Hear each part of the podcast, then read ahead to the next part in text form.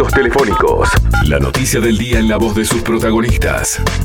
Presenta Rotondaro Limitada. Compra y venta de papel y cartón en desuso. 2 525 1496. Ya vamos a empezar a hablar de lo que es la negociación, lo que las pautas que planteó ayer el gobierno, cómo se entiende esto, qué veníamos del año pasado, pero permítanme que todos los días hay que aprender algo nuevo, como tenemos unos oyentes que nos marcaron esta cosa tan tan diferente de que en medio de, del Mediterráneo, navegando rumbo a Vulcano, este, están escuchando el programa Entre Líneas, por lo menos aprendamos qué es Vulcano, porque yo lo dije como si lo supiéramos y a ser honesto, eh, yo tampoco, sé que era por la zona de Italia, que sé que era por Sicilia, pero tampoco lo sé. Vulcano es una isla italiana perteneciente al archipiélago de las Islas Eolias en Sicilia. Se ubica a unos 25 kilómetros al norte de la isla de Sicilia y posee una extensión de 21 kilómetros cuadrados. Hacia esa isla es que está navegando ese barco que ustedes pueden ver en el Instagram, en este caso lo subí a mi Instagram, Jorge Gatti claro. Allí lo curioso es que mientras van navegando dos uruguayos, están escuchando el programa Entre Líneas. Tenemos que dedicarle el programa hoy a Mónica y Alejandro que están allá en el Mediterráneo y nos escuchan. Exacto, exacto. es un milagro que anden por allá. ¿Sabe que eh, yo puse vulcano también y me sale, soy un desgraciado. Hay un vulcano acá en Brito del Pino. Digo, lo mío es un fracaso, ¿se da cuenta? Claro, lo que pasa es que este es un volcán activo que tira azufre. Esto lo, lo vistoso, estoy mirando acá también. La última erupción del volcán se produjo en 1890 y hoy la mayoría de los excursionistas acuden atraídos por la ascensión guiada al gran cráter o por los espontáneos baños de eh, yodo en Porto di Levante. Y allá es verano, además, hay que recordar ese detalle, ¿no? que, no es menor. están yendo a, atracar en esa isla para tratar de ver esto que es turístico, que son las fumarolas del cráter de Vulcano. Bueno, muy bien. Tenemos que venir a otros temas acá de Uruguay porque se viene este escenario que me parece que va a ser complejo por dos cuestiones. Una porque hay que ir a negociar en un tiempo de pandemia, se habla otra vez de, un convenio puente. Eh, donde hay sectores que no van a recibir aumentos, hay otros que van a estar más que afectados negativamente, y, por otro lado, seguramente puede haber movilizaciones sociales, porque cuando usted le dice a, enormes cantidades, miles y miles de personas, estamos hablando, ¿no? En este caso, trabajadores que no van a recibir aumento, que van a tener pérdida salarial, hay que ver cómo, cómo lo toman en el ánimo. Claro, por otro lado puede tomarse, bueno, la situación de mi patrón es tan compleja y la viví durante todo este año y medio sabiendo que no pudo hacer fiesta, no tuvo turismo, eh, no vendía porque los restaurantes van tres personas, los, los cines estuvieron cerrados le puedo reclamar un aumento. Bueno, en realidad vamos a estar hablando con Gabriel Murara, expresidente de la Cámara de Industrias del Uruguay. Él ha tenido un amplísimo currículum, lo estoy presentando solo por ese aspecto, pero él ha, trabajado en muchas actividades más allá de ser un empresario. Y además él estuvo eh, en el momento en que el año pasado hubo que estar hablando de todos estos temas presentes. Cuando negoció Murara eso del convenio puente, el primero que hubo, claro. gente hasta ahora, era toda una novedad, ¿no? Sí, se desconocía cuánto iba a durar esto, qué iba a pasar. Bueno, no nos demoramos más. Antes que nada, la bienvenida, Gabriel. Un gusto que estés en Entre Líneas. Bueno, muchas gracias, un gusto para mí estar con ustedes también, con toda la audiencia. Bueno, más allá de que generalmente en los programas periodísticos arrancamos por lo más nuevo, hoy vamos a hacer una variante, porque en tu caso lo está buena la referencia del año pasado y recordar un poquito qué pasó el año pasado cuando nos agarró la pandemia y hubo que ir a negociar consejos de salario. Bueno, eh, la realidad es que teníamos para, para julio ahí una ronda de salarios que se tenía que hacer y cuando en marzo no, nos empezamos a enterar de qué era lo que se venía, porque la realidad es que marzo, abril, mayo no teníamos nada claro qué, era esta pandemia y, y, y cuánto duraba y cómo iba a ser. Digo, hoy inclusive seguimos aprendiendo, ¿no? Sí, para hacer memoria y acompañarte en la memoria de la gente, recordemos que hasta con la construcción parada, porque ahí sí que hubo, aprovechando licencia de construcción, se extendieron los días, shopping cerrados, eh, bueno, todos espectáculos públicos cerrados, este, restaurantes que, que, tampoco tenían protocolos, creo que los restaurantes, no sé si llegaron a cerrar todo, pero casi todo uno veía todo apagado, los restaurantes, es decir, una situación mucho más dura que la actual. Sí, sí, lo, lo, más complejo era que no, no teníamos conocimiento de lo que iba a pasar y a lo que nos enfrentábamos. cuando nos empezamos a enterar ahí a, mitad de marzo que venía esta pandemia, no, este, inclusive yo por, por julio el estilo fui de los primeros hisopados porque habíamos compartido ahí un, sí. algún desayuno y alguna reunión juntos y bueno, y él a él le dio positivo, ¿a vos te dio positivo? No, vos zafaste, ¿sabes? No, no, no, yo hasta ahora que tengo 12 nuevos hace unos días porque tuve que ir de viaje a ver una, a mi hijo y a mi nieto y a mi nuera en Estados Unidos. Este, vengo vengo zafando por suerte y choco madera. Bueno, ¿y qué pasaba en ese momento? ¿Qué, ¿Qué fue ese primer acuerdo puente? Porque ahora hay una especie como de repetición de, de estrategia. ¿Qué fue lo que se negoció allí el año pasado? Y ahí se negoció, este, como no se sabía nada cómo venía, este, me acuerdo que la Cámara dentro de la alternativa puso una categoría cero que estaba referida justamente cero de aumento, cero porcentaje de aumento en tres o cuatro que presentó porque este, le hacíamos en referencia a sectores que ya veíamos que estaban que se paraban como en los eventos, la fiesta, el turismo, creo que muchísimo. Este, eso eh, el ministerio no, no acompañó esa posición y se llevó a esta fórmula de 0 o 003, pero dependiente del sector cuánto tenía perdido y se hacía, se miraba más bien algún número a través de, de la caída por BPS de lo que estaba en seguro de paro, no estábamos en seguro de paro. Hay que recordar que había 200.000 personas en seguro de paro. Sí, sí, fue un récord absoluto. Este, total, y hoy que tenemos cerca de 80.000, también siendo un, sigue siendo un número altísimo. Allí se incorporó un componente que yo no llego a entender del todo, que la mayoría de la gente no llega a entender del todo, que fue una, una especie como de, bueno, veamos la inflación, la cantidad de gente que vuelve al trabajo, pero también la, caída del PBI. Ese componente era como nuevo en realidad, porque el, crecimiento del PBI o no el crecimiento del PBI podía jugar este, en contra, termina jugando en contra porque termina cayendo más el PBI. ¿Eso también fue incluido en esa negociación? Sí, fue incluido porque, este, como justamente frente a la ignorancia de lo que nos iba a pasar, ¿no? Este, si crecía, aumentábamos más, si no crecía, aumentábamos menos. Entonces, este, todo eso era futurología y de alguna manera lo que se buscó fue una, eh, una franja de ese tipo. Claro, lo que pasa es que con la caída del PBI, con la caída real que se dio del PBI, terminamos como en un 1,5% por debajo, más o menos, ahora. Es así. Este, pero también todos esos temas, cuando uno habla del crecimiento del salario, hay que verlos en tendencia más larga, ¿no? No en un año o dos. Pero el salario es lo que más ha crecido, por lo menos en la industria, muy por arriba de la productividad en los últimos cinco años a pesar de, esa caída de este año. Claro, porque el parate este, el, parate empresarial viene desde hace hace más años que la pandemia, eso está claro. Esto lo han reclamado ustedes. Sí, el industrial viene caída, caída, caída, salvo el, el año 2017 pero por eso hay que ver todo el bosque y no solo el árbol. O sea, tú decís que en tiempos en donde no crecía la economía igual crecieron los salarios. Lo tenemos bien medido y es una sube el salario, baja la, la producción y, baja la productividad también.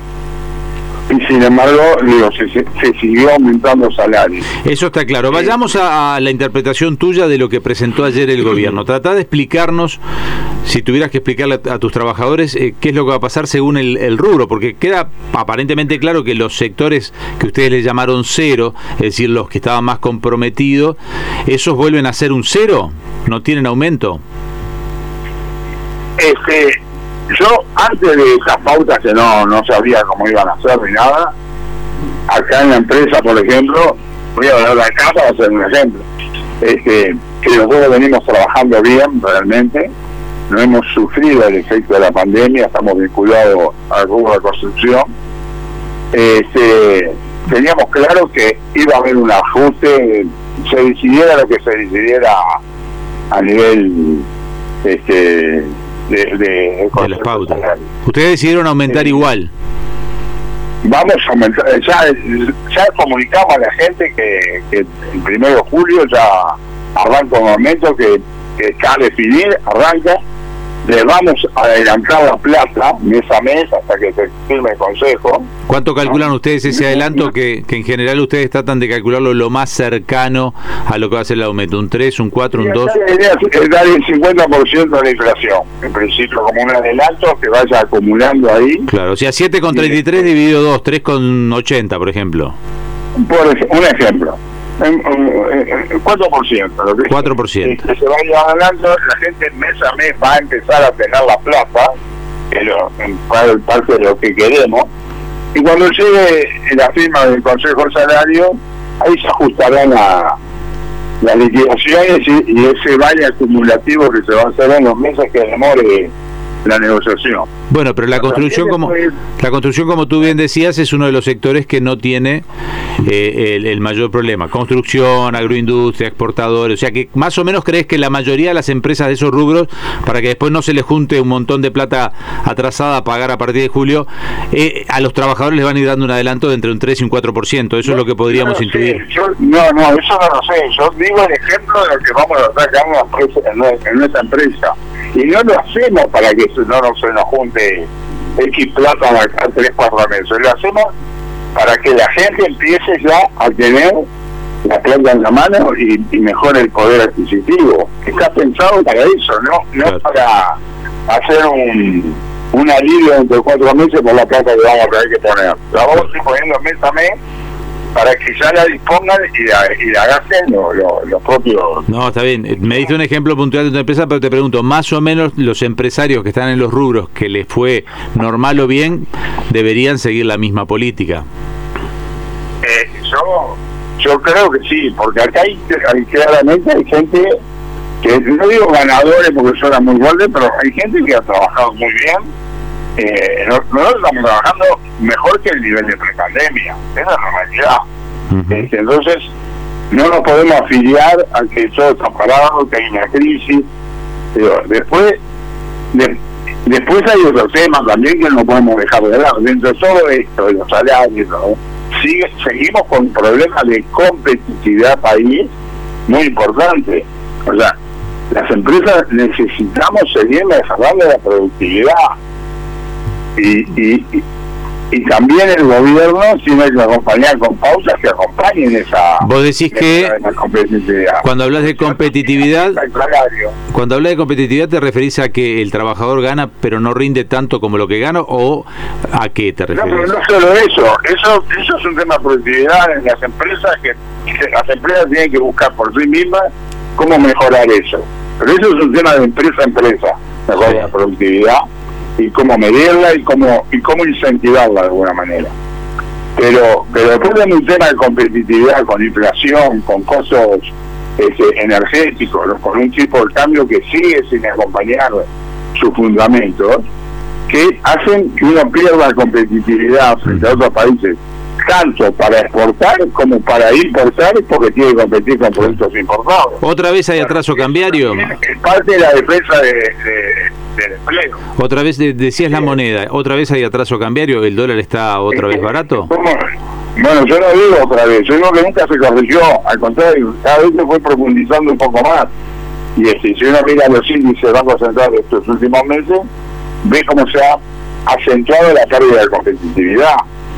Ujú. Este, pero eso también es defender el empleo, ¿eh? no solo el salario. Claro. También hay que tenerlo en cuenta. ¿Cómo mirás a los sectores más afectados? Es decir, ¿cómo lo mirás vos? Ahora ya no sos presidente de, una Cámara de Industria, que y en realidad lo- yo te estoy preguntando más por comercio que por industria, pero ¿cómo mirás vos, como alguien que sabe del tema, que, que, que- que dialoga con otros empresarios, el tema de restaurantes, este, el tema de salones de fiesta, eh, lo que son este, la- el sector turístico? Bueno, el sector turístico eh, está dentro de industria o no, no ahí me- me- no me queda claro, pero este no está dentro de industria, ¿no? Eh, ¿Cómo lo ves? ¿Cómo lo ves? Es la cámara turística, obviamente, pero Servicios. es algo de servicio. El, el servicio, claro. Servicio. ¿Cómo, ¿Cómo ves ese sector y, y- y qué crees que, qué lógica debería seguirse? O sea, el, el aumento cero, no tienen capacidad, ¿cómo lo ves? Bueno, este, si bien no hay empresas industriales 100% afectadas, hay parcialmente afectadas por proveedurías que se hacen a, a todo ese sector. ese sector tiene que, que seguir siendo considerado en un apartado de esta negociación, porque este, gracias a Dios venimos mejorando muchísimo todos los números de, de, la pandemia. Tenemos que seguir así. Eh, si, si esto sigue así, dentro de unos meses vamos a, poder tener una, una mejor apertura con mucho cuidado, ¿no? Porque este, realmente, una vez que mejoremos los números todo lo que podamos, vamos a tener que seguir con tapaboca y COVID y todo un buen tiempo más. No sé si un año o lo que sea. Entonces, todo ese sector que va a tener una recuperación posiblemente de acá seis meses, siete meses, hoy hay que seguir considerándolo en nivel cero. Este, yo sé que digo esto, pero no es peor para la empresa. Y cuando hablo de empresa, hablo del conjunto, no hablo de los funcionarios o los empresarios, hablo de la empresa en el conjunto. Ahora, ese sector que no ha tenido movimiento, hay que darle un plazo para que se recupere, no hay otra manera. Este, yo creo que eso tiene que ser cero. Esa recuperación... Que los demás que han tenido un, buen desempeño, porque está todo medido, no hoy, los, los sectores que han crecido, que de alguna manera ustedes lo nombraron recién, eso también tiene que empezar a ajustar los salarios, porque la gente necesita del, del salario para, para vivir, para Sí, porque además eso mismo mueve la economía. Pero te quería preguntar, eh, estamos hablando con Gabriel Murara, que es expresidente de la Cámara de Industria. Le estamos preguntando más allá de, Pero te estamos preguntando porque además sos un empresario y además sabemos que entre empresarios hay una interconexión y hay que estar enterado de todo. Eh, se esbozó por allí, y esto es más mediático prensa que las realidades, que había empresarios que estaban pensando contratar por debajo del laudo. ¿Eso es viable en el Uruguay en la mentalidad del empresario hoy? ¿Hay algún empresario que pueda creer que se puede contratar por debajo del laudo o el laudo ya es algo intocable? Bueno, el laudo eh, acá en Uruguay es intocable, no debería ser así dentro de una política laboral más moderna, como en ese punto como varios. Pero este, yo no sé bien cómo fue que se planteó ese tema de, trabajar por debajo del salario. Este, tendría que ser algo negociado, creo que no, no sé si es legal, este, realmente no conozco la profundidad del planteo eh, y no sé a qué sectores están dirigidos también, porque eso es lo otro. Eh, pero es un tema hablar, pero no, digo que ni que esté bien ni esté mal, es para hablar, no sé si es legal. En subrayado el 5 de julio, después para la nota para los amigos que la quieran ampliar, subrayado 5 de julio dice textual, las cámaras empresariales plantearon la posibilidad y necesidad de habilitar la contratación de nuevos trabajadores con salarios por debajo del laudo acordado en los consejos de salario. Así lo expresó el presidente de la Cámara de Industrias, Alfredo Antía. El planteo busca contemplar... No, no, te digo que, que, es un título que por ahora eh, es una charla, supongo que con subrayado o con algunos otros medios de prensa, porque esto bastaba con llamarlo y preguntarle lo mismo, pero eh, yo te estaba preguntando tu opinión, ¿cuál era? Digo. En mi opinión es que eh, va a ser difícil de, consensuar una posición así y no sé y, no sé la legalidad que puede tener eso tampoco digo tendría que ser algo en base a negociado en los consejos de salario. Sí, habría que cuestionarse si está bien hacer un planteo de esos también, ¿no?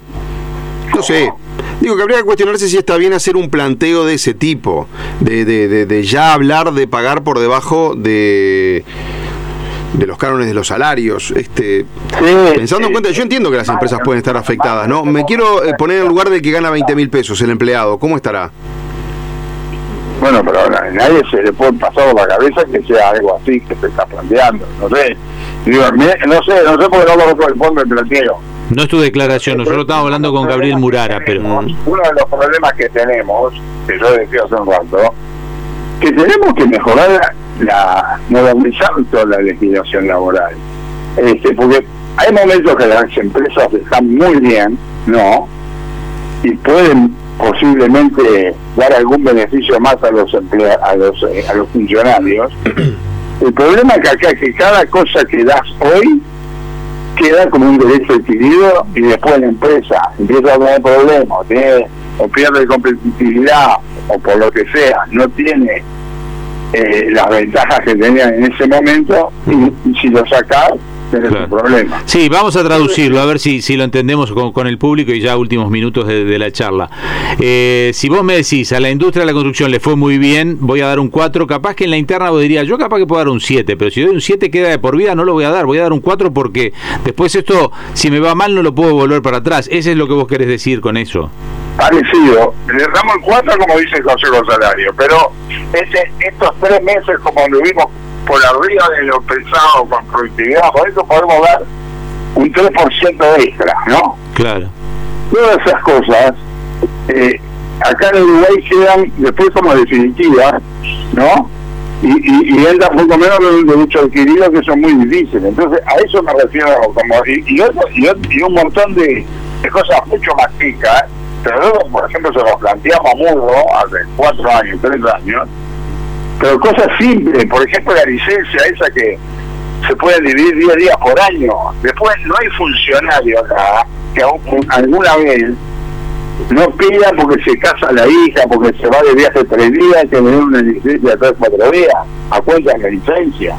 Pero cosas de ese tipo simples las hemos presentado y, no, no, no, no han tenido eco. Ahora, viniendo a la negociación esta, ¿no? Yo creo que el punto ese cero que planteó el gobierno está bien. Y, los otros electores van a tener que mejorar en la medida que puedan y, que, y que vengan presentados. Y el pitch de usted que ha hablado. Realmente, realmente nos dejamos. Lo que, es, lo que está mal para nosotros es que seguimos negociando con una ley de negociación colectiva que está observada por la OIT. O sea, que no es el, convenio que tenemos firmado. Y que yo tenía la esperanza que entre, el año pasado y principio de este año se levantaran estas observaciones, como así se comprometieron todos los candidatos firmándolo, ¿no? en, el compromiso que, que, habían hecho en la Bolivia. Este, pero hoy seguimos negociando con una ley que está observada por el ministerio y que está mal. Y eso a los empresarios realmente nos molesta y nos cuesta mucho más hacer... Pero, eh, pero Muraga, para recordarlo, las, las observaciones por las denuncias que hicieron las cámaras de industrias en la OIT venían por el lado de las ocupaciones, ¿no? De las empresas. No, no, no, no. Ese es el convenio 87. Sí. ¿Y cuál es la eh, observación que usted dice? La OIT no, no se expidió en, ese convenio.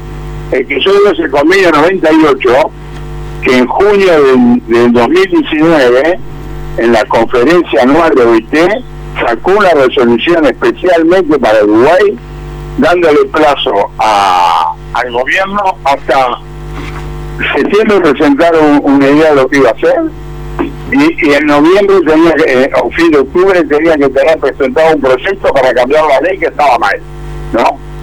Este, en esa conferencia estuvo el estilo, estuve yo, estaba el ministro, eh, que era Murro. No, pero ¿cuál es el punto observado de la ley que no entiendo? Hay seis puntos ahí, que ahora si te voy a repasar me puede costar un poquito. No, y además estamos un poco pasados, pero entonces vamos a tratar de, de, buscarlos. Es el... Eh ¿Eso se encuentra en dónde? En negociación colectiva, el convenio 98. Perfecto, lo vamos a buscar y vamos a tratar de comunicarlo en, este, en estos días.